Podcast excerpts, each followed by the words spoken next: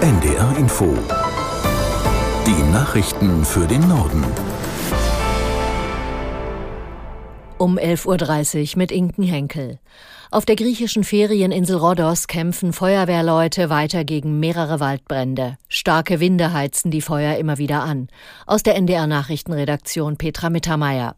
Laut Berichten des griechischen Fernsehens nähert sich ein Feuer erneut mehreren Ortschaften im Süden von Rhodos. In der Nähe des Küstenortes Kiotari seien gestern Abend mindestens zehn Häuser zerstört worden. Am Flughafen warten weiter viele Urlauberinnen und Urlauber, die von den Evakuierungen betroffen sind, auf einen Rückflug. Für heute und morgen sind weitere Sonderflüge geplant. Einige Touristen werden auch mit der Fähre nach Athen oder in die Türkei gebracht, um von dort nach Hause zu fliegen. Auch in Algerien kämpfen Einsatzkräfte gegen zahlreiche Brände. Mindestens 34 Menschen kamen laut Behörden ums Leben, als sie während eines Evakuierungsversuchs von Flammen eingeschlossen wurden. Auch im Süden Italiens kämpfen Feuerwehrleute gegen Waldbrände. Auf Sizilien ist der Flugverkehr beeinträchtigt. Der Flughafen Palermo musste wegen der näher kommenden Flammen geschlossen werden. Viele Flüge wurden abgesagt. In mehreren Provinzen auf Sizilien mussten sich Menschen vor den Waldbränden in Sicherheit bringen. Gleichzeitig gab es im Norden Italiens wieder schwere Unwetter, besonders in der Metropole Mailand, in großen Teilen der Lombardei und in Venetien. Es kam zu Orkanböen, Hagelschauern und Regenfällen. In einem Pfadfinderlager in der Provinz Brescia wurde eine 16-Jährige von einem umfallenden Baum erschlagen. Nach der Verabschiedung eines Teils der umstrittenen Justizreform hat es in Israel wieder Massenproteste gegeben. In mehreren Orten kam es zu Zusammenstößen zwischen Polizei und Demonstranten. Gegner der Justizreform blockierten Straßen im Land. Medienberichten zufolge wurden 34 Menschen festgenommen.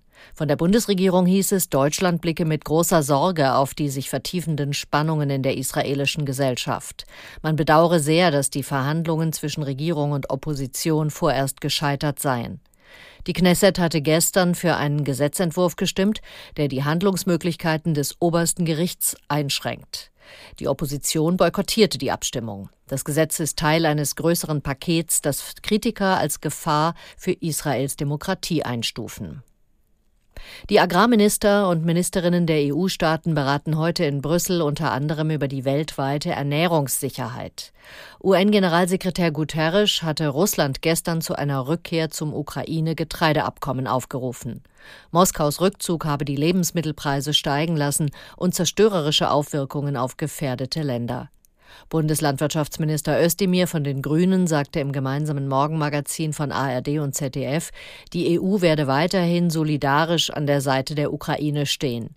Gleichzeitig müssten alternative Exportrouten gestärkt werden. Es ist ein lösbares Problem, bei dem man die Produkte aus der Ukraine rausschafft und dahin, wo sie hin sollen, nämlich an europäische Häfen und von dort dann weiter verschafft an den globalen Süden. Man könnte die Zollabfertigung in europäischen Häfen machen. Was jedenfalls nicht geht, ist, dass Nachbarländer zu Recht die Solidarität in Anspruch nehmen. Aus dem Krisenmechanismus gibt es ja Geld äh, für unsere Nachbarn in Polen und in anderen Ländern. Das unterstützen wir.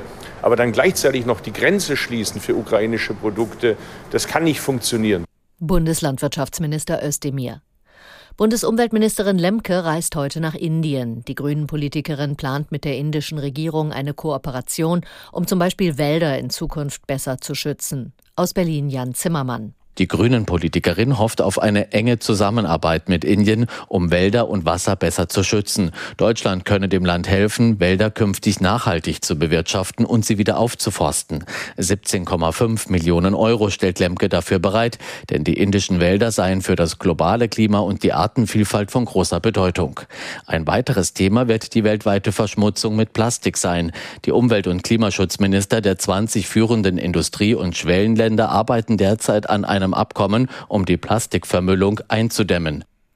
Die Lage der Baubranche hat sich im Mai leicht entspannt. Die Zahl der Aufträge stieg im Vergleich zum Vormonat um dreieinhalb Prozent. Das hat das Statistische Bundesamt bekannt gegeben. Die Branche leidet aber weiter unter gestiegenen Material- und Zinskosten. Aus Berlin Oliver Neuroth. Mehr Aufträge verzeichnet vor allem der Tiefbau, wozu zum Beispiel auch der Straßenbau gehört. Doch der Zentralverband Deutsches Baugewerbe ist nicht zufrieden. Es sei keine Trendwende erkennbar, heißt es. Der Verband verweist auf die Bilanz für die ersten fünf Monate des Jahres. Hier ging die Zahl der Bauaufträge um 15 Prozent zurück im Vergleich zum Vorjahreszeitraum. Die hohen Bauzinsen, die starke Inflation und weniger Förderprogramme vom Staat schreckten Bauherren weiter ab, meint der Zentralverband. Für den Herbst erwartet die Branche, dass sich die Lage noch verschärft. In den ersten vier Monaten des Jahres seien rund 440 Unternehmen des Baugewerbes pleite gegangen, ein Fünftel mehr als im selben Zeitraum des Vorjahres. In Lettland sind nach einem Unfall in einer Kläranlage große Mengen schadstoffhaltiger Abfälle in die Ostsee gelangt.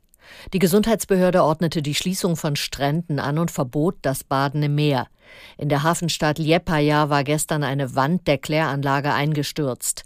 Nach Angaben der lettischen Umweltschutzbehörde werden seitdem 400 Tonnen Abfall pro Stunde in die Ostsee gespült. Das waren die Nachrichten.